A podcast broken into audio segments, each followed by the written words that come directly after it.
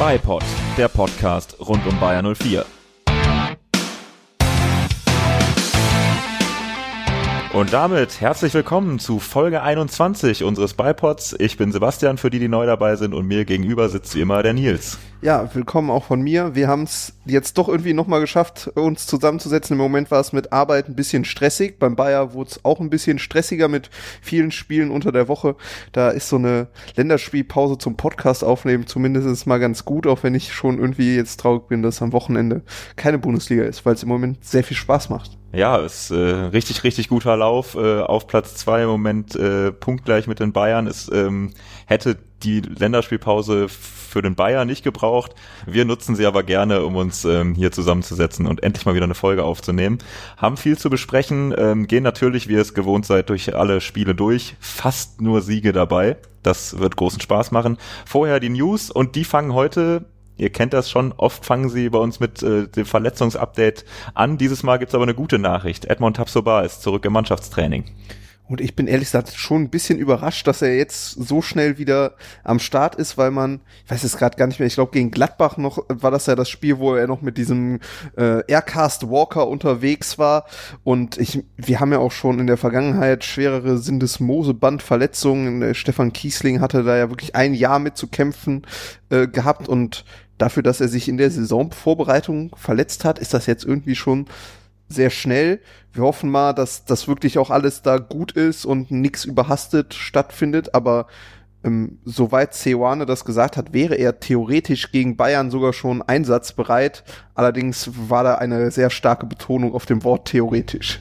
Ja, das wäre wahrscheinlich auch ein schwieriger Start, muss man sagen. Aber wenn ich das richtig erinnere, war das tatsächlich schon in der Saisonvorbereitung auch das angepeilte Datum, dass man gesagt hat, ach so, die Länderspielpause mit dem Spiel gegen die Bayern danach, das könnte, wenn es gut läuft, der, der Zeitpunkt sein, wo er wieder da ist. Ich hatte da dann beim ersten Bundesligaspiel hatte ich da auch meine Zweifel, ob das dann wirklich so hinhauen kann. Aber hat ja anscheinend bis dato alles gut funktioniert. Jetzt muss man natürlich erstmal gucken, ob er die, die ersten Mannschaftstrainings auch so wegsteckt, dass es direkt weitergehen kann oder ob es da nochmal irgendwie kleinere Rückschläge kann es da ja im Heilungsprozess dann doch immer noch mal wieder geben. Ja, aus der äh, Laienperspektive erschien mir der Ausfallzeitraum auf jeden Fall sehr optimistisch kalkuliert, aber offensichtlich war er das nicht. Und ähm, damit haben wir dann fast schon ein richtiges Luxusproblem in der Innenverteidigung, weil sich äh, Ta Kosunu und Hinkapi äh, ja da sehr stark gemacht haben und eigentlich auch eine ganz gute Bank sind, auch wenn ich glaube, dass Tabsoba ein fitter Tabsoba in der Form von der letzten Saison schon nochmal einen Upgrade darstellt, weil wir werden ja später zu den Spielen kommen. So die Defensive war ja zwischenzeitlich doch ein bisschen am Wackeln. Ja, ich hätte mir aber auch vorgestellt, dass uns das größere Probleme bereitet. Man hat ihn jetzt nicht so krass vermisst, einfach weil das mit denen, die da waren und davon ja auch zwei junge Neuzugänge echt schon sehr, sehr gut funktioniert hat. Aber dazu kommen wir dann genau bei den Spielen, die zuletzt anstanden, ja eh nochmal. Und damit dann kurz nochmal, FC Bayern haben wir eben schon angesprochen, Tabellenerster, wir Tabellenzweiter, ist das Spiel nach der Länderspielpause, was ansteht. Und da werden wieder mehr Zuschauer ins Stadion dürfen, als das bisher der Fall war. In unseren Notizen hast du so schön aufgeschrieben, Vollauslastung in Anführungszeichen, weil Stehplätze zwar noch nicht wieder, aber alle, die an Sitzplätzen reinpassen, dürfen auch wieder rein. Ja, quasi wie in, im europäischen Wettbewerb. Weiterhin gilt allerdings die 2G-Regel. Dann bin ich vor allen Dingen gegen die Bayern mal gespannt, wie das Verhältnis äh, Heim- und Gästefans aussieht. Aber eigentlich auch total cool, dass es jetzt direkt zu so einem äh, Spitzenspiel dann die Vollauslastung gibt. Worauf ich allerdings auch sehr gespannt bin, ist, wie das organisatorisch funktioniert, weil der Einlass, der hat bisher immer super funktioniert, fand ich. Also da auch mit diesen, sage ich jetzt mal, zwei Ketten. Erst wird einmal äh, der Impfnachweis äh, kontrolliert und oder der genesenen Nachweis oder sonst was. Und äh, dann wird man halt eingelassen. Beim Einlass haben wir persönlich ja jetzt auch schon mal erfahren, dass es da irgendwie so ab und zu mal Probleme gibt mit dem System offensichtlich. Und wo es ja definitiv Probleme gibt, ist so bei der äh, Snack-Infrastruktur, nenne ich es einmal, dass da doch schon bei den äh, Fressbuden und Getränkebuden so gewisse Schlangen gab.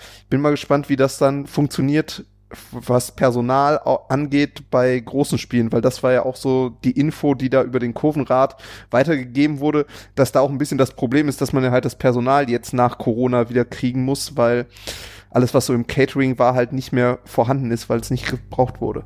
Ja, Vollauslastung hat auch äh, der Server schon erlebt, äh, als es dann jetzt die Tickets gegen äh, die Bayern gab. Da äh, alles beim Alten, beim Bayer äh, läuft nicht immer komplett rund.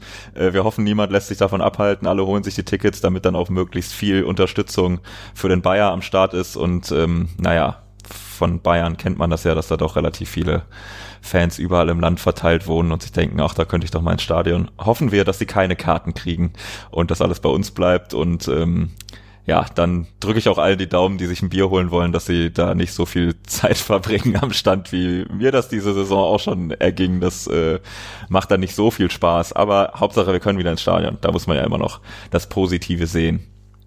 Das Positive wollen wir eigentlich auch bei Ezequiel Palacios sehen. Ist von seiner Verletzung jetzt zurück, ähm, wieder fit, zumindest fit genug, um auf Länderspielreise zu gehen. Ja, das, ich habe das schon doch so bei der Verletzung schon getwittert, dass er auf jeden Fall mit Sicherheit wieder in der Länderspielpause ähm, nominiert wird. Wurde er jetzt auch, ist schon für uns natürlich erstmal ein bisschen ärgerlich, dass dann ein Spieler jetzt wieder da mitfährt. Man hat da ja noch diese Geschichte von Charlie Arangis im Hinterkopf, der sich dann da irgendwie wieder verletzt hat, weil er noch nicht ganz fit war. Ähm, Im ersten Spiel ist es jetzt schon mal nicht passiert, weil er genauso wie Lucas Alario nicht zum Einsatz kam. Das ist aus unserer Sicht, denke ich mal, schon mal ganz gut, dass er da jetzt nicht direkt spielen musste. Mal schauen, wie es dann im zweiten Länderspiel dieser Länderspielpause aussieht. Die Reisestrapazen sind natürlich auch nicht so super, wenn man dich jetzt gerade erst wieder fit ist. Allerdings ähm, hat der Verein auch gesagt, ja gut, dafür andererseits ist natürlich die Trainingsintensität da höher, als wenn er jetzt hier in Leverkusen geblieben wäre und sozusagen mit der Restgruppe, die jetzt keine Länderspiele hat, trainiert hätte und da sind ja, ja glaube ich, auch ein paar mehr freie Tage dabei.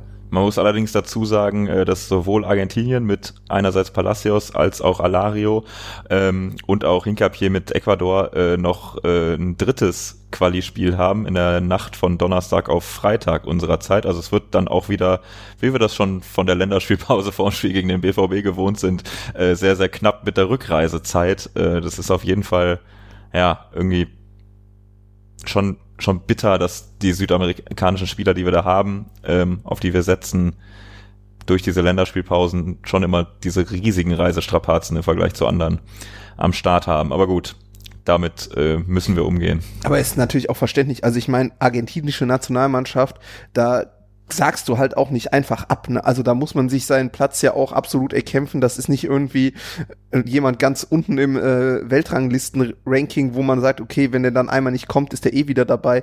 Und das ist absolut verständlich, dass ein Alario und ein Palacios da natürlich ihre Länderspiele machen wollen und da bei der nächsten WM am Start sein wollen und damit da würden sich die Chancen definitiv nicht erhöhen, wenn sie sagen würden, nee, ich möchte jetzt nicht, weil ich noch nicht ganz fit bin. Deswegen ist das aus seiner Sicht natürlich absolut verständlich und auch logisch, dass der Bayer dann trotzdem versucht, da keine Steine in den Weg zu geben, legen und irgendwie was mauschelt, dass die hier bleiben dürfen. Definitiv und finde ich auch schlichtweg beeindruckend, dass Palacios äh, trotz Verletzungspausen einfach jedes Mal nominiert wird, weil offensichtlich der argentinische Nationaltrainer da auch das riesige Potenzial erkennt, was er bei uns ja jetzt zum Glück auch, auch schon hat aufblitzen lassen. Aber es ist einfach ein geiler Kicker und beeindruckend, dass er da fest äh, zur argentinischen Nationalmannschaft äh, dazugehört und ja, wir einfach einen argentinischen Nationalspieler in unseren Reihen haben. Finde es fast noch beeindruckender bei Lucas Alario, weil die Offensivpower der Argentinier ja doch nochmal eine ganz andere ist und bei uns ist er ja schon nicht unbedingt, oder was heißt nicht unbedingt, ist er ja nicht erste Wahl im Sturm und dass der da irgendwie die ganze Zeit nominiert wird, das finde ich auch irgendwie immer wieder überraschend, aber freut mich natürlich für ihn. Definitiv. Und damit unsere letzte News, bevor wir uns mit den vergangenen Spielen beschäftigen.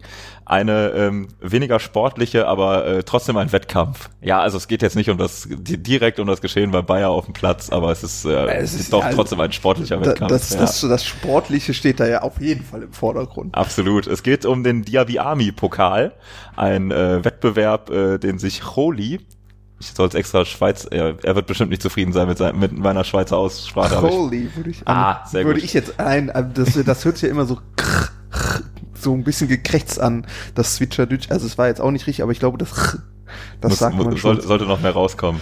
Äh, genau, der hat sich nämlich ähm, in ja, er, er ist Programmierer und hat sich ausgedacht, dass man da doch äh, aus Kicktip ein wenig mehr rausholen könnte als das übliche äh, Tippspiel, was denke ich jeder Fußballfan kennt. Und ähm, dabei ist äh, der Diaby Army Pokal ähm, rausgekommen und zwar der ähm, eine normale Kicktip-Runde, die schon äh, unter Bayern 04 Fans viel Freude bereitet hat, weiterentwickelt zu einem Pokalwettbewerb. Genau. Die ganze Bayern 04 Twitter-Bubble freut sich darauf. Äh, wir sind ja dieses Jahr auch in der Diaby Army-Runde. Ich muss sagen, ich habe, glaube ich, schon zweimal vergessen, irgendein Spiel zu tippen. Das kann man in den Statistiken auf äh, äh, seiner Seite mit Sicherheit auch nachgucken. Aber äh, ruhmreich sind wir auf jeden Fall nicht unterwegs. Nee, das äh, kann man nicht so sagen. Ich äh, profitiere aber davon, äh, dass Nils schon zweimal vergessen hat zu tippen. So bin ich nämlich grandiose äh, zwei Punkte vor ihm. Wir tummeln uns auf den Plätzen 50 und 58. Aber der Pokal hat ja seine eigenen Gesetze. Ja, deswegen freuen wir uns auch umso mehr, dass der Pokal jetzt losgeht. Ähm, und zwar der Gedanke dahinter, ähm, direkte Duelle statt einfach nur äh, die Spiele des, also man tippt natürlich weiter die Spiele des Spieltags, aber man hat einen direkten Gegner aus dieser Tipprunde, gegen den man wie im Pokalwettbewerb üblich im K.O.-Modus gegeneinander antritt. Holy hat sich das äh, ausgedacht, hat das einmal mit, äh, ich glaube in der ersten Runde 64 Leuten ausprobiert. Ähm, hab kurz mit ihm äh, drüber geschrieben und gesprochen. Er meinte, in der ersten Runde war die Euphorie noch nicht so da. Es waren alle noch so ein bisschen skeptisch, äh, wie das was wird. Aber danach ähm, ist der Hype sehr ausgebrochen.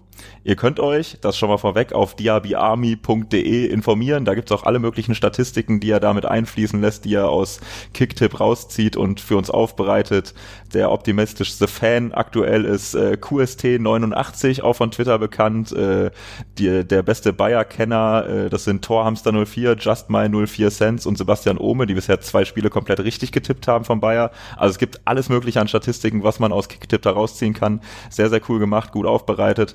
Und ähm, nachdem die ersten Spieltage jetzt rum sind, und es schon mit Nils und mir zum Beispiel die ersten Leute gibt, die sich auf den Pokalwettbewerb äh, konzentrieren können, weil der Abstand nach vorne schon ein bisschen angewachsen ist. Ähm, ja, ist glaube ich schon ganz gut erkennbar, warum dieser Pokalwettbewerb und dieser Diaby Army Pokal so einen Hype entfacht hat. Und genau über den äh, hat Cho, jetzt sage ich schon Choli, Choli uns äh, auch eine kleine Sprachnachricht dagelassen. Hören wir doch einfach mal rein. Und das ist dann komplett ausgeartet in der Auslosung, wo ich dann die jeweiligen Tweets bei den Paarungen hingetweetet habe. Und dann ist dieser Diaby-Pokal-Hashtag sogar in den deutschen Trends gelandet. Das war schon ziemlich spaßig. Äh, das Ganze ist eigentlich nur so ein Spaßprojekt von mir, das jetzt ein bisschen in die Community reingekommen ist. Ich sag mal, das Tippspiel selbst ist nichts anderes als sonst ein Tippspiel. Aber halt mit der ganzen Community macht es zumindest uns ziemlich viel Spaß und äh, ab und zu an einem Hobbyprojekt weiterarbeiten. Macht auch mir ziemlich Spaß und darum es wohl den Diaby-Pokal auch in Zukunft weiterhin in verschiedenen Formaten geben. Viel Spaß noch weiter so. Danke. Hervorragend. Also ich finde es auf jeden Fall mega beeindruckend, da diese Programmierung dahinter und also für alle, die in der Twitter-Bubble unterwegs sind, die kennen ja den Diaby Army Pokal. Wir wurden auch von dem Hashtag, sage ich mal, letztes Jahr irgendwie dann doch getriggert, dass wir darauf Bock haben, auch wenn ich das mit diesem Tippen, es passiert mir ja jedes Jahr, dass ich da irgendwie zwischenzeitlich mal was vergesse. Also, wer in der Diaby Army Kicktip Liga ist und noch nicht für den Pokal registriert, der sollte das jetzt zügig nachholen. Ich glaube, mit dem Spieltag gegen Köln geht's los, oder? Genau, so ist es. Also ein bisschen Zeit ist noch zur Anmeldung. Äh, reicht auch, um sich einen Twitter-Account anzulegen und noch der Kicktip-Runde beizutreten. Auch das ist möglich. Ähm, könnt euch informieren. Ähm, der Hashtag ist bekannt, Diaby Army Pokal. Da äh, findet ihr alles, was man dazu wissen muss. Und äh, Website habe ich auch schon genannt, diabyarmy.de. Ich hoffe auf jeden Fall auf das Traumlos des Bipod internen Duells. Das würde dann hier äh, streng analysiert, Tipp für Tipp, würde ich mal jetzt versprechen. Ja, das äh, würden wir auf jeden Fall machen. Ich äh, weiß noch nicht, ob es besser ist, wenn wir in, die erst, in der ersten Runde schon aufeinandertreffen, damit wir ins eine in die zweite kommen, oder ob das äh, Duell noch, noch höheren Reiz hat, falls wir es schaffen, irgendwie die ersten Runden auch so zu überstehen. Mal gucken. Ich bin auf jeden Fall gespannt. So, damit weg von dem Community-Ding hin zu dem Sportlichen beim Bayer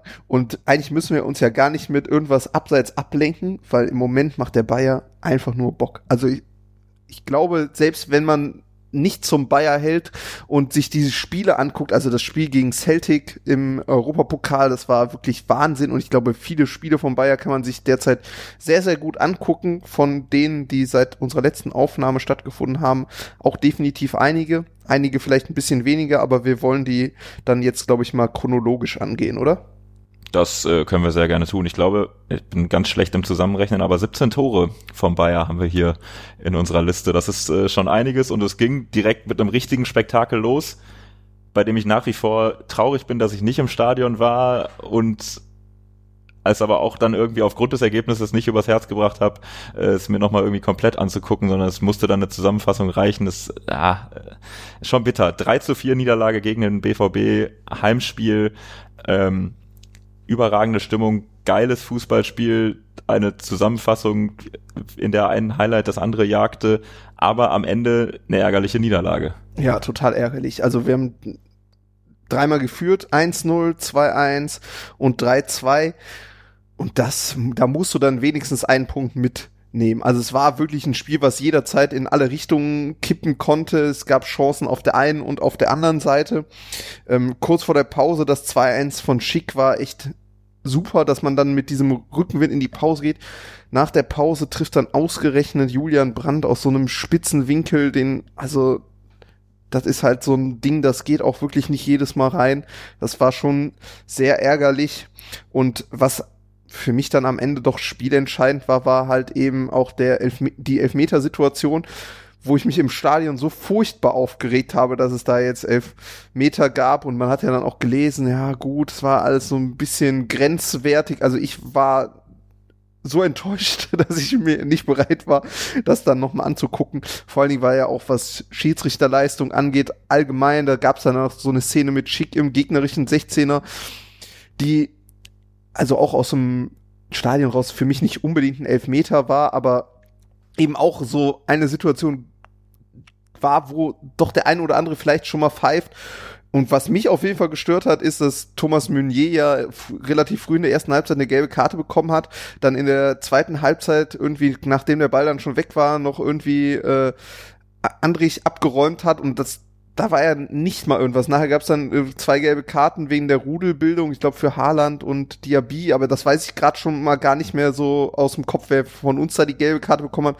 Und bei der eigentliche Übeltäter ist halt da ohne davon gekommen und wenn es dann beim Stande von 3-2 eine Gelbrote für Dortmund gegeben hätte, wäre das Spiel wahrscheinlich auch anders geendet. Gut, es sind, waren jetzt alles wahrscheinlich so sehr enge Entscheidungen und ich würde es jetzt nicht allein darauf schieben, aber das hat dann auch im Stadion doch für eine hitzige Atmosphäre gesorgt und es ist aus unserer Perspektive einfach sehr schade, dieses Spiel verloren zu haben, weil es war tolles Wetter, super Stimmung und es war auch echt ein richtig, richtig tolles Fußballspiel. Und ja, unentschieden hätte mich wahrscheinlich auch schon ein bisschen geärgert, weil wir halt dreimal einfach in Führung waren, aber das Ding da noch zu verlieren ist halt einfach auch schon unfassbar bitter. Ja, die Meunier-Szenen habe ich leider nicht gesehen, weil es so viele spielerische Highlights gibt, dass in der Zusammenfassung nicht drin war, was ich mir dann äh, angeguckt habe und hatte ja vorher schon darüber viel gelesen und äh, gehört, äh, wie es im Stadion bewertet wurde, äh, diese Elfmeter-Szene gegen Kosunu aus meiner Sicht ist das nicht knapp. Aus meiner Sicht kann und darf das kein Elfmeter sein, weil Kosunu schirmt einfach den Ball ab, wie man den Ball halt abzuschirmen hat. Klar hat er dabei die Arme nicht äh, am Körper, sondern ausgebreitet, um einfach seine, seine Körperfläche zu, zu verbreitern, aber dass Reus da reinläuft, da hinterher geht und dann zu Boden geht, weil er quasi in den Ellbogen reinrennt, da, also für mich ist das nie im Leben ein Elfmeter. Also es ist auch, wenn er das an der Seiten, an seiner Seitenauslinie macht, ist es für mich kein Freistoß, weil es einfach eine ganz normale Szene im Fußball ist. Der eine schirmt den Ball ab, der andere will relativ stürmisch dahin. Ja, dann muss man sich halt nicht wundern, wenn man dann den Ellbogen abkriegt. Das tut dann auch weh. Das kann dann auch keine Ahnung, wie viele Tage, Wochen, Monate bei Marco Reus wehtun. Ähm, keinerlei Mitleid von meiner Seite und der Elfmeter, du kannst nicht mit so einem Elfmeter also dieses Spiel entscheiden. Das ist grauenhaft schlecht. Und äh, wenn wir dann mal ein bisschen in die äh, Zukunft wandeln, gegen Arminia, der Elfmeter von uns kein Vergleich, oder? Nee, also die Szene ist, ist einfach, also ich glaube, die guckt sich kein Mensch jemals mehr an, wenn da nicht Elfmeter gepfiffen wird. Dann ist es einfach eine von, keine Ahnung, 310 in so einem Spiel, wo du sagst, jo, Abstoß, weiter geht's, vorbei. Und dann dieses geile Fußballspiel am Ende irgendwie mit so einem Elfmeterpfiff zu entscheiden und dann gegen uns einfach bitter. Definitiv. Also, ja, sehr, sehr schade. Ich musste diese Niederlage auf jeden Fall, vor allen Dingen nach dem Spielverlauf, erstmal ein bisschen verdauen. Das tat schon weh, auch wenn wir natürlich toll, trotzdem ein tolles Spiel gemacht haben. Das darf man jetzt nicht vergessen, aber gerade wenn dann sowas mit Schiedsrichterentscheidungen dazu kommt, ist es einfach nur unfassbar ärgerlich, dass man so ein Spiel dann da aus der Hand gibt. Ja, das ist definitiv so. Der Bayer hatte zum Glück ähm, schnell Gelegenheit, das aus den, aus den Köpfen zu spielen. Denn gegen Budapest äh, stand die Euroleague an. Ein Heimspiel deutlich glanzloser und deutlich äh, weniger Spektakel, als das noch gegen den BVB der Fall war, würde ich mal kurz analysieren. Genau, dann, also nach diesem absoluten Highlight würde ich behaupten, waren drei Spiele, die vielleicht nicht unbedingt so glanzvoll waren, wobei das gegen Stuttgart ja noch ein bisschen andere Gründe hatte. Aber gegen Budapest, die erste halbe Stunde war schon echt sehr, sehr hart. Und da hatte man vor allen Dingen wieder Sorge, dass der Bayer wieder mit dieser ja, es wird schon, das ist ja nur Budapest-Einstellung in die Europa League geht, die uns in den vergangenen zehn Jahren, würde ich mal behaupten, häufiger dann auch nachher das Ausscheiden im Achtelfinale oder so beschert hat, dass man diesen Wettbewerb halt nicht so wirklich ernst genommen hat. Und so lag man dann halt nach nicht mal zehn Minuten zurück und hatte dann doch noch die ein oder andere Chance gegen sich, bis man dann irgendwann so ein bisschen aufgewacht ist gegen Ende der ersten Halbzeit und durch äh, Palacios auch zum Ausgleich gekommen ist. In der zweiten Halbzeit fand ich, war es dann besser. Da muss man dann sagen, nach dem äh, 2-1 von Würz äh, hätte es auch eigentlich noch höher ausgehen können. Ja, also ich, ich finde auch, die, so ab dem 2-1, beziehungsweise auch schon ein bisschen davor, hatte man das Gefühl, okay, die, die wollen das hier gewinnen, wir sind die deutlich bessere Mannschaft. Man muss auch einfach sagen, Budapest ist ja der schwächste Gegner in der Gruppe, deswegen ähm, war das ja, hatte ich da zum Halb, zur Halbzeit schon ein bisschen Sorge, was unsere Euroleague-Gruppenphase angeht, weil wenn man gegen Budapest im Heimspiel da schon so in die ganze Gruppenphase startet, wird's schwierig, aber haben sie zum Glück dann in der zweiten Hälfte noch äh, gut umgebogen. Am Ende war es dann auch einfach ein souveräner Sieg. Man hatte nicht das Gefühl, dass Budapest da noch irgendwas macht. Die ähm, hätten, um da was zu holen, sicherlich aus unserer schlechten Anfangsphase mehr rausholen müssen. So ist es am Ende glanzloser 2-1 Pflichtsieg mit ein bisschen Rotation und mit nochmal die Kurve gekriegt, da nicht in wirklich so ein, ja, Europa League, gucken wir mal, was bei rumkommt, Schlendrian direkt reinzustarten. Ja, war auf jeden Fall auch irgendwie sehr unspektakulär. Das Stadion war nicht ganz so hitzig, würde ich mal behaupten. Es war halt so ein, diese merkwürdige Anstoßzeit 1845 ist auch erstmal nochmal gewöhnungsbedürftig, würde ich behaupten. Ähm, ja, mal schauen. Also ich habe trotzdem auf jeden Fall Bock auf die Europa League. Das liegt jetzt nicht unbedingt an dem Budapest-Spiel, sondern äh, vielleicht eher an dem Spiel danach. Ähm, aber war auf jeden Fall dann trotzdem unterm Strich ein Pflichtsieg als abgerundeter Start. Und dann ging es in der Bundesliga auch direkt weiter. Ähm, und eigentlich ein sehr vielversprechendes Spiel gegen Stuttgart, auch eine sehr junge Mannschaft. Ich finde so von der Transferphilosophie würde ich sagen, eine Schublade tiefer als der Bayer, aber schon ein ähnliches Konzept. Vor allen Dingen junge, auch sch schnelle und flinke Offensivkräfte, die da geholt werden, da wo man wirklich seitdem äh, Sven Mislint hat, äh, da ist auf äh, und Mata äh, Pellegrino Mazzarazzo, nee, Pellegrino Matarazzo ist richtig, oder? Ja, doch, das müsste, müsste stimmen. Beim Vornamen bin ich mir nicht hundertprozentig sicher, aber der Nachname stimmt auf jeden Fall. Ähm, auf jeden Fall auch eine Offensivphilosophie und eigentlich ein Spiel, auf das man sich definitiv freuen konnte. Und so ist es eigentlich dann auch gestartet, weil der Bayer wirklich mit Volldampf aus der äh, Kabine gekommen ist, sehr, sehr früh durch Andrich in Führung gegangen ist, zweite Minute oder so. Das weiß ich gerade gar nicht mehr auswendig, aber das sehr, war auf jeden Fall sehr früh. Sehr, sehr Tor, früh ja. und mit Schick dann nachgelegt habe und das hatte man dann ja noch, sogar noch die eine oder andere Chance mehr, so dass man dachte, okay, das könnte ja ein richtiges Schützenfest werden. Ja, definitiv. Also erstmal Pellegrino Materazzo stimmt, schnell mal nachgeguckt. und ähm, auch ansonsten die, die Anfangsphase, die hat wirklich richtig Bock gemacht. Das sah nach einem sehr, sehr geilen Fußballspiel aus, komplett anders als äh, paar Tage vorher gegen Budapest. Also richtig, richtig gut auf der, aus der Kabine gekommen. Das war generell in der Bundesliga ein großes Thema bei uns. Wir sind sehr, sehr oft sehr gut gestartet. Mit Abstand die Mannschaft, die in der ersten Viertelstunde die meisten Tore äh, schießt. Also da, da kann man sich schon sehr oft darauf verlassen, dass wir richtig gut ins Spiel kommen. War da auch so. Und dann kam halt der Bruch im Spiel.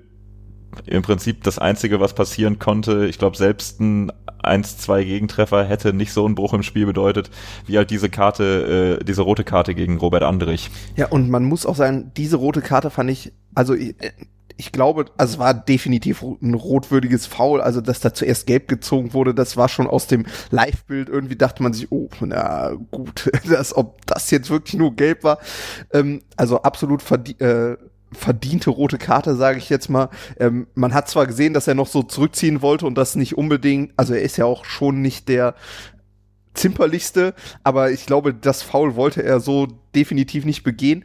Was allerdings zu diesem Foul halt geführt hat, ist, dass Stuttgart irgendwann gemerkt hat, okay, so kommen wir hier nicht klar und wirklich angefangen hat, nickelig zu spielen, in kleine Zweikämpfe immer mal mit ein paar Fouls anzufangen und wir haben uns darauf von Anfang an halt eingelassen. War da so ein bisschen das Problem, dass wir nicht unseren Stil weitergemacht haben, sondern dann auch faul und dann irgendwie da noch mal einen Haken. Und Stuttgart hat das zu dem Zeitpunkt genau richtig gemacht, hat das Spiel jetzt körperlicher zu gestalten, wirklich hart in die Zweikämpfe zu gehen. Und das waren ja nur eine Phase von vielleicht fünf Minuten, die dann da am Ende dazu geführt hat, dass wir einer weniger waren und das Ganze dann eher so in die andere Richtung gekippt ist. Plötzlich rannte Stuttgart an, hatte da große Chancen, hat ja, und gerade in der, in der Phase äh, nach der roten Karte haben wir uns dann halt auch wirklich sehr auf die Nicklichkeiten eingelassen und haben spielerisch auch dadurch, dass wir halt einer weniger waren, natürlich spielt das mit rein, aber komplett den Faden verloren und das hat Stuttgart echt gut ausgenutzt. Also man hatte ja das Gefühl, sie versuchen es darüber und das ist ihnen gut, mithilfe der roten Karte dann echt gut gelungen. Aber wobei danach hat Stuttgart ja erstmal damit auch aufgehört, sondern Stuttgart hat ja dann wirklich selber Druck gemacht und wir waren auch richtig unter Druck. Daraus folgten nämlich dann noch zahlreiche gelbe Karten, weil die Abwehr einfach in Folge dieser roten Karte oder die defensive Stabilität total überfordert war. Ich muss sagen, Mitchell Bakker hatte für mich in dieser einen Situation, wo dann irgendwie seine äh, Hände im Gesicht des Gegenspielers sind, auch ein bisschen Glück. Also wenn der Schiri da das vielleicht ein bisschen anders bewertet hätte, hätte man da auch zu neunt sein können. Dann hätten wir das Spiel wahrscheinlich nicht mehr gewonnen. Wir haben uns dann aber mit 2-1 in die Pause gerettet. Und nach der Pause sah das Spiel dann anders aus. Weil dann fand ich, sind, haben wir es wieder deutlich besser gemacht. Dann sind wir nämlich eher kompakt gewesen und haben eher von uns aus probiert halt wirklich immer irgendwie das Spiel zu beruhigen, indem jetzt mal ein kleines Foul drin war oder so. Und da hat dann den Fehler, den wir in der ersten Halbzeit begangen haben, indem wir uns darauf eingelassen, den hat Stuttgart dann gemacht, wo der Spielfluss von ihnen dann wirklich verloren gegangen ist. Sich die Stuttgart-Fans ja auch du durchaus beschwert haben, hätten wir wahrscheinlich auch in der Perspektive auch gemacht, wenn halt Radetzky schon sehr früh angefangen hat, die Zeit so ein bisschen runterzunehmen. Aber gut, in Unterzahl macht das jede Mannschaft. Ähm, und ich würde behaupten, das war von uns dann schlussendlich doch relativ clever, auch dadurch dann immer Nadelstiche wieder nach vorne zu kriegen, die dann am Ende ja auch zum Erfolg geführt haben, indem wir das 3-1 gemacht haben und in der zweiten Halbzeit für mich dieser Sieg auch in Unterzahlen nicht mehr so wirklich gefährdet war. Also die Phase, in der Stuttgart uns wirklich auf dem Präsentierteller hatte, das war Ende der ersten Halbzeit. Da hätte auch das 2-2 fallen können. Und ähm, man hat dann gesehen, dass Seoane auf die Situation doch auch sehr gut reagiert hat in der Halbzeit und wirklich das die Mannschaft so umgestellt hat, dass man da deutlich kompakter stand, unter anderem auch indem Hinkapi dann eingewechselt wurde und ähm, das Ganze doch deutlich stabilisiert hat hinten. Ja, ist vielleicht einer, den man, den man da tatsächlich rausnehmen muss, weil er das äh, wirklich sehr, sehr souverän geregelt hat. Äh, man sieht da auch, der hat äh, keine Ängste, sich an, die, an das Bundesliga-Niveau anzupassen, sondern geht da einfach auch, was das Körperliche angeht, äh, sehr robust zur Sache. Das sieht schon richtig gut aus und ähm, muss sich da definitiv vor niemandem verstecken, schon gar nicht von irgendjemandem, der da bei Stuttgart auf dem Platz war. Das hat er schon äh, sehr, sehr gut geregelt. Und dann hatten wir das wirklich im Griff, haben, wie du schon gesagt hast, diese Nadelstiche, der Konter zum 3-1 von Wirtz auf den wir uns ja auch eh verlassen können, muss man ja auch rausnehmen. Der steht jetzt hier in unserer äh, Liste der Torschützen sehr, sehr regelmäßig. Das ähm, waren schon einfach, ja, war dann am Ende schon einfach sehr gut und äh, souverän gemacht dafür, dass man halt wirklich, ich glaube, 65 Minuten oder wie viel es waren in Unterzahl war, kann man sich da am Ende mit einem 3-1 sehr zufrieden zeigen, weil gab Probleme, war kein schönes Spiel, war nach dem Spiel dann der Letzte in der Fairplay-Tabelle, hat gegen den Vorletzten gewonnen, aber am Ende zählen die drei Punkte. Ja, das ist, auf den Fakt wollte ich auch noch hinaus, dass dann quasi danach sind wir auf den letzten Platz der Fairplay-Tabelle abgerutscht, den wir bis jetzt innehalten. Ähm, ja, wir haben natürlich schon ein paar Spieler im Kader, die auch ein bisschen härter hinlangen. Unser Neuzugang Mitchell Bakker gehört da sicherlich auch dazu. Ähm, aber Seoane hat auch gesagt, das hängt natürlich immer auch von gewissen Umständen ab. Also ich fand nämlich zum Beispiel gegen Stuttgart auch, also die Stuttgarter waren in waren da auch kein Kind von Traurigkeit, vor allen Dingen auch in der zweiten Halbzeit äh, der Kollege Kulibali, wo ich mir auch gedacht habe, gut, da hätte man auch deutlich früher mal die gelbe Karte jetzt geben können. Und bei uns haben teilweise auch Spieler sehr viele gelbe Karten gesammelt, die das gar nicht unbedingt durch Fouls getan haben, weil äh, das Diaby, äh, äh, Diaby so früh irgendwie von der Gelbsperre äh, bedroht ist, das hatte natürlich auch noch ein bisschen andere Umstände. Aber gut, ob wir jetzt letzter in der Fairplay-Tabelle sind, ist mir dann am Ende auch relativ egal, weil was zählt, sind halt die Punkte, die haben wir aus Stuttgart mitgenommen und im anschließenden Spiel gegen Mainz, was meiner Meinung nach neben dem gegen Budapest das glanzloseste war in der Zeit, ähm, haben wir sie am Ende auch mitgenommen, wobei da die erste Halbzeit schon die schlechteste war, die wir unter Seoane gespielt haben, oder? Ja, das äh, ist sicherlich ein Duell mit dem Budapest-Spiel, aber in der Bundesliga auf jeden Fall die, äh, die schlechteste Halbzeit, äh, die zu sehen war.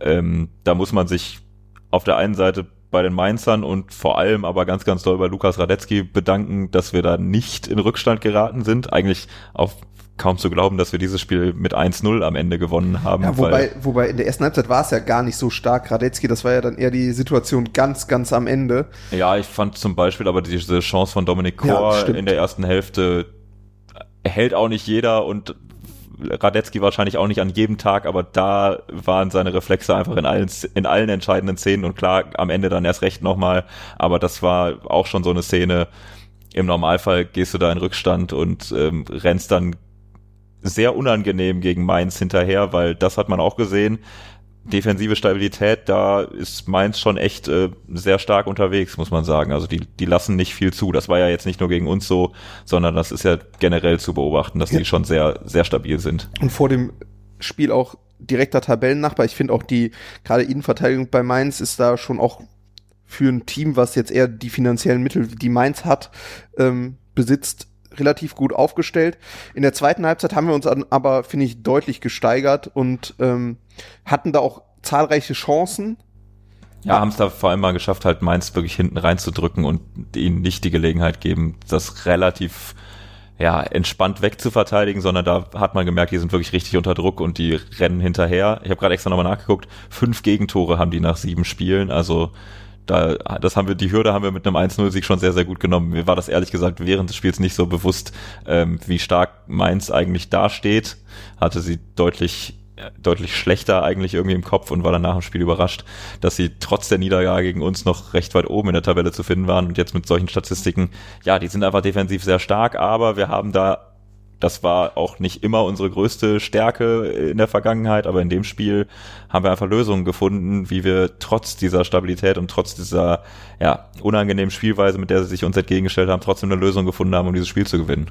Wobei da kommen natürlich gleich noch zwei andere Aspekte dazu, aber ich finde, Robin Zentner hat auch sehr stark gehalten, weil wir haben, du hast richtig gesagt, wir haben ja Lösungen gefunden, aber dass wir das Spiel am Ende gewonnen haben, hat eben doch auch mit zwei sehr, sehr starken Einzelaktionen zu tun.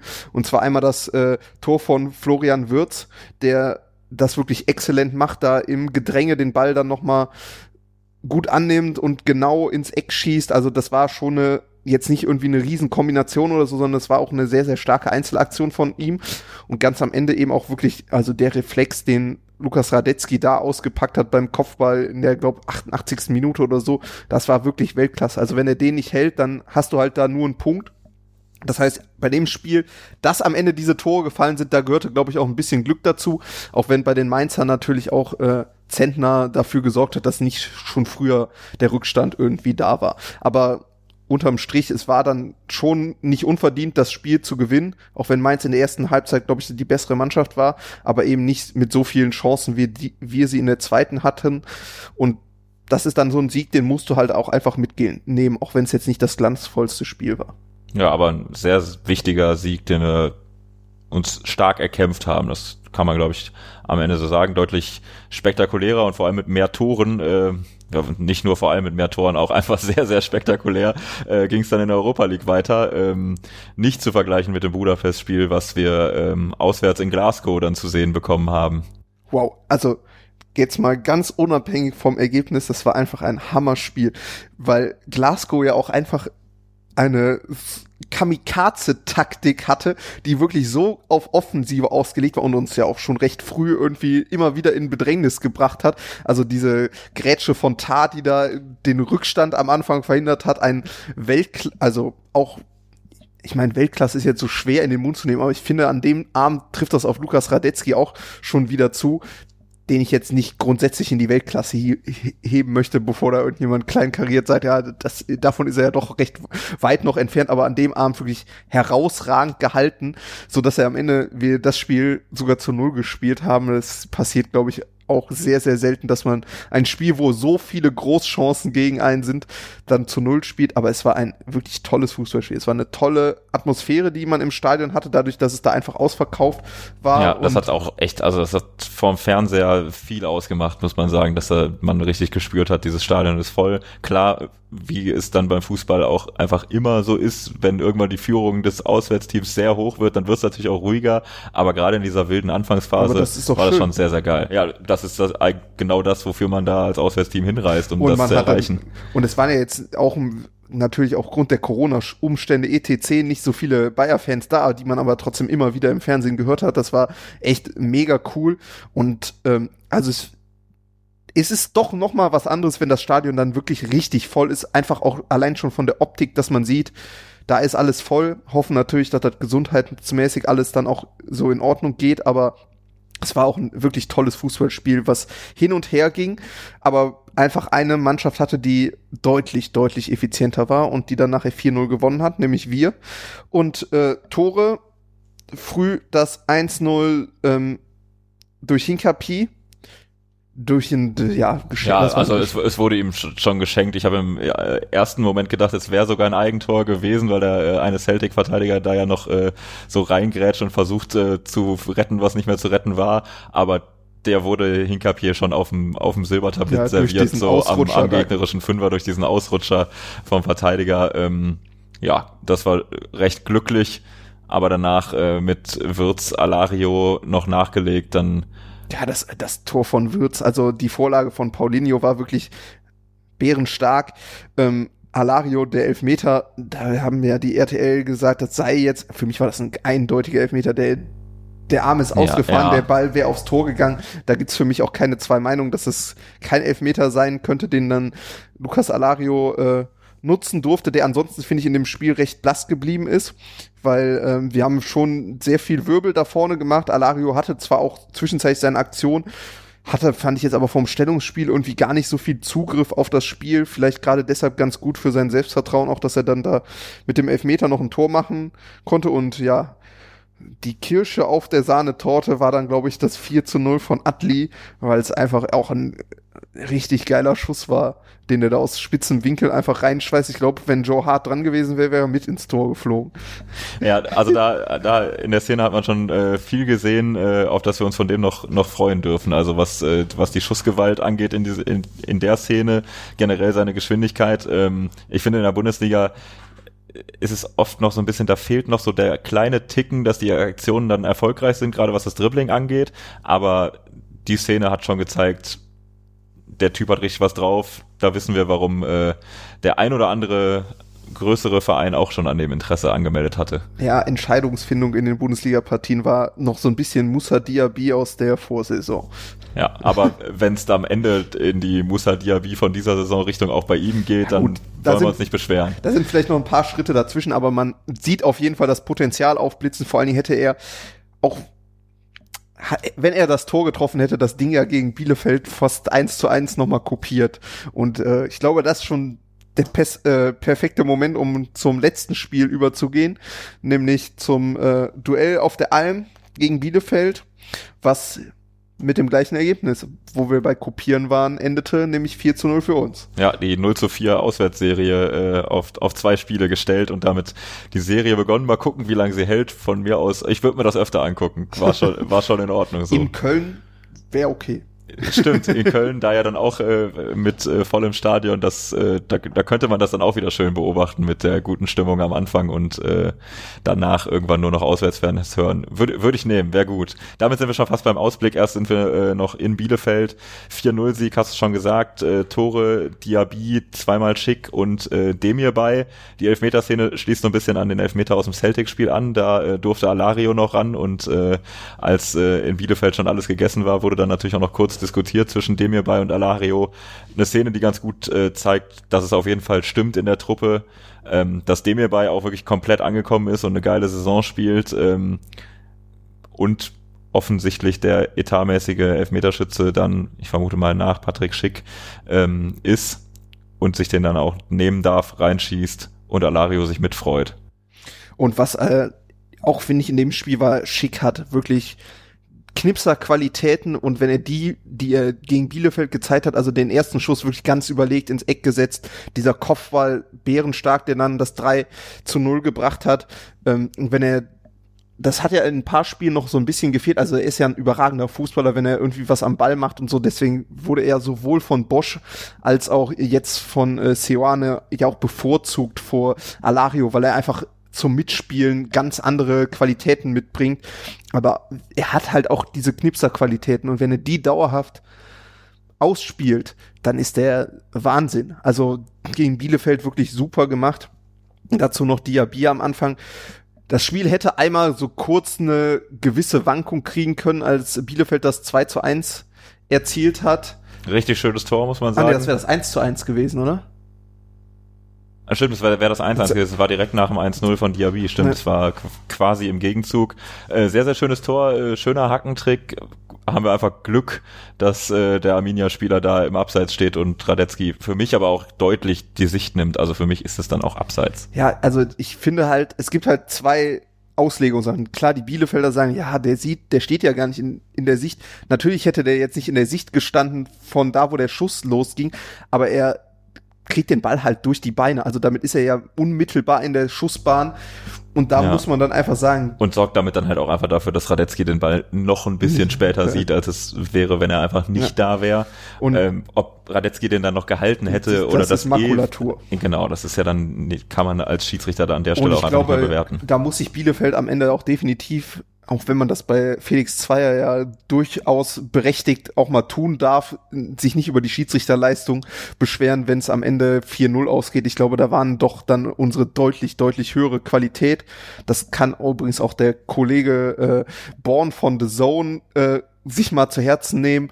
Äh, einfach ausschlaggebend. Wir waren da von Anfang bis Ende überlegen. Es gab da keine Phase, in der Bielefeld irgendwie die bessere Mannschaft war, auch wenn sie vor dem 3 zu 0 vielleicht mal zweimal an unserem 16er waren. Das ist, war für mich definitiv keine Drangphase. Und ähm, was Schieds, den Schiedsrichter angeht, dass der äh, Bielefelder Außenverteidiger äh, Lennart Schiborra das Spiel auf dem Platz erleben durfte oder wo er ausgewechselt weiß ich gar nicht, aber dass er auf jeden Fall nicht vom Platz geflogen ist, das wäre auch nicht bei jedem Schiedsrichter gewesen. Ähm, Hat auch erst irgendwann in der zweiten Hälfte seine gelbe Karte gekriegt. Obwohl er nach der ersten Aktion Felix Zweier theatralisch ermahnt wurde und dann direkt danach wieder drauf getreten hat, ist, ist nichts passiert. Ähm, gut, uns soll's alles nicht interessieren. Wir haben dann ein tolles Spiel abgeliefert. Ist eigentlich ganz schön, dass wir uns äh, nur über so Nebensächlichkeiten wie schlechte Schiedsrichterleistungen oder Kommentatoren, von denen The Zone glaubt, dass sie gut sind, nur weil sie mal bei Sky waren, aufregen müssen. Ähm, statt über, über spielerische Dinge von Bayer, weil da gibt's nicht viel auszusetzen. Definitiv nicht. Also gegen Bielefeld auch wieder ein gutes Spiel abgeliefert defensive Stabilität ist zwischenzeitlich immer mal so ein bisschen wackelig, aber gegen Bielefeld war das eigentlich auch ganz gut. Also gegen Celtic muss man sagen, dass wir da 4-0 gewonnen haben. Das war schon viel Glück, weil da hinten gab es schon sehr, sehr viele Großchancen gegen uns. Aber ansonsten sieht das alles wirklich ganz gut aus und ähm, macht auch dann Hoffnung, dass es nach der Länderspielpause so weitergeht, auch wenn wir, womit wir jetzt beim Ausblick wären, da natürlich echt einen absoluten Brocken vor uns haben mit den Bayern, ja. selbst wenn die jetzt letzten Spieltag gestrauchelt sind. Da haben wir auch noch ein gewisses Trauma aufzuarbeiten aus der Vorsaison. Genau, bevor wir dazu kommen, vielleicht der, für den perfekten Übergang von, von Rückblick zu Ausblick. Der aktuelle Stand nach sieben Spieltagen, zweiter Platz, 16 Punkte, damit zweiter, aber punktgleich mit den Bayern. Uns trennen nur äh, vier Tore, die die Bayern mehr erzielt haben. Ähm, und damit sind wir schon vor Dortmund und Freiburg, die mit 15 Punkten die weiteren Champions League Plätze belegen. Das ist ein richtig gelungener Saisonstart, gerade mit neuem Trainer. Ähm, wir haben glaube ich, in der Sommerpause und Ende der vergangenen Saison sehr, sehr viel über die Benders gesprochen und darüber, dass wir die verlieren. Das ist jetzt gerade in der öffentlichen Wahrnehmung gar nicht mehr groß Thema, weil die Truppe das einfach überragend bisher auffängt. Und in der, auch wirklich, man sieht, alle ziehen irgendwie mit. Der Kapitän schickt die Leute mit auf die Runde, Seoane schickt die Leute mit auf die Runde, um auch einfach so im Zusammenspiel mit den Fans, die jetzt wieder da sind, wirklich so eine absolute Aufbruchsstimmung zu entfachen. Ich hoffe natürlich vor allen Dingen, dass das lange anhält, aber man auch dieses Problem Führungsspieler im Kader hat man finde ich ganz gut jetzt geregelt. Also Radetzky ist ein super Kapitän, selbst wenn er da im Spiel vielleicht jetzt nicht den riesen Einfluss hat. Tar, mit dem jetzt ja verlängert wurde, was wir in den News jetzt gar nicht groß thematisiert haben, aber stimmt, aber wichtiger Punkt, der genau, in den Podcast noch reingehört. Hat auf jeden, auf jeden Fall, Fall äh, auch in seiner Rolle, die er jetzt da als Abwehrchef einnimmt, finde ich nochmal ganz andere Souveränität gewonnen, die ihm letztes Jahr auch mehrfach abgegangen ist. Im Mittelfeld, es ist äh, die Renaissance des Kerim Dem, äh, was heißt Renaissance? Also Renaissance schon, aber beim Bayer gab es diese Qualität äh, oder diese In der Form, in der er im Moment bei uns spielt, hat man ihn bei uns noch nicht gesehen. Renaissance der Hoffenheimer Zeit. Mhm. Also es hatte ja Gründe, warum wir ihn geholt haben. Für so da war er schon viel Geld. Für wahnsinnig viel Geld, aber da war er schon richtig gut. Und jetzt sieht man, warum wir ihn geholt haben. Ja. Und vor allen Dingen dadurch hat er sich halt auch einfach nochmal in eine ganz andere Rolle im Team entwickelt. Also mit ihm in der Zentrale Arangis, der zwar jetzt das Kapitänsamt wieder ab, abgegeben hat, was ihm merklich äh, fußballerisch auch gut tut, dass dieser Druck jetzt irgendwie nicht mehr auf ihm lastet, der ja trotzdem aber noch ein Führungsspieler im Team ist, dem hierbei übernimmt, da finde ich auch so sowohl von der Ausstrahlung, die man auch, ich finde auch sein Zweikampfverhalten hat sich extrem verbessert, wo er dann wirklich auch teilweise irgendwo hingeht, wo es weh tut und wirklich die Zweikämpfe führt, die zu führen sind, als auch, dass er da irgendwie als Leader vorangeht. Also der hat, ist auch wirklich in eine absolute Führungsrolle bisher hereingewachsen. Und klar, wenn es dann irgendwann mal nicht so gut läuft, dann muss man sehen, wie das alles aussieht aber im Moment ist das doch sehr, sehr vielversprechend alles und macht dann auch Hoffnung, dass man gegen die Bayern zumindest ein gutes Spiel abliefert und dann hoffentlich an das anknüpft, was wir bisher haben. Das Spiel gegen Dortmund sollte uns aber auch eine Warnung sein, wenn wir einen Gegner haben, der halt eben eiskalt vorm Tor ist. Ähm, wie das bei dann den steht, Bayern dann mit steht die Null nicht mehr unbedingt. Dann, ja. wir haben defensiv sicherlich noch unsere Schwächen und gerade auch Frimpong, der extrem stark spielt, ist meiner Meinung nach defensiv trotzdem häufiger ein gewisses Risiko. Auch Kosunu hat immer noch seine Fehler drin, ohne jetzt den Stab in irgendeiner Weise über die Spieler zu, äh, zu brechen, die tollen Fußball spielen. Aber sattelfest ist die Defensive auf jeden Fall auch noch nicht. Und da muss man dann gegen so Teams wie Bayern einfach nochmal gucken, wie es da läuft.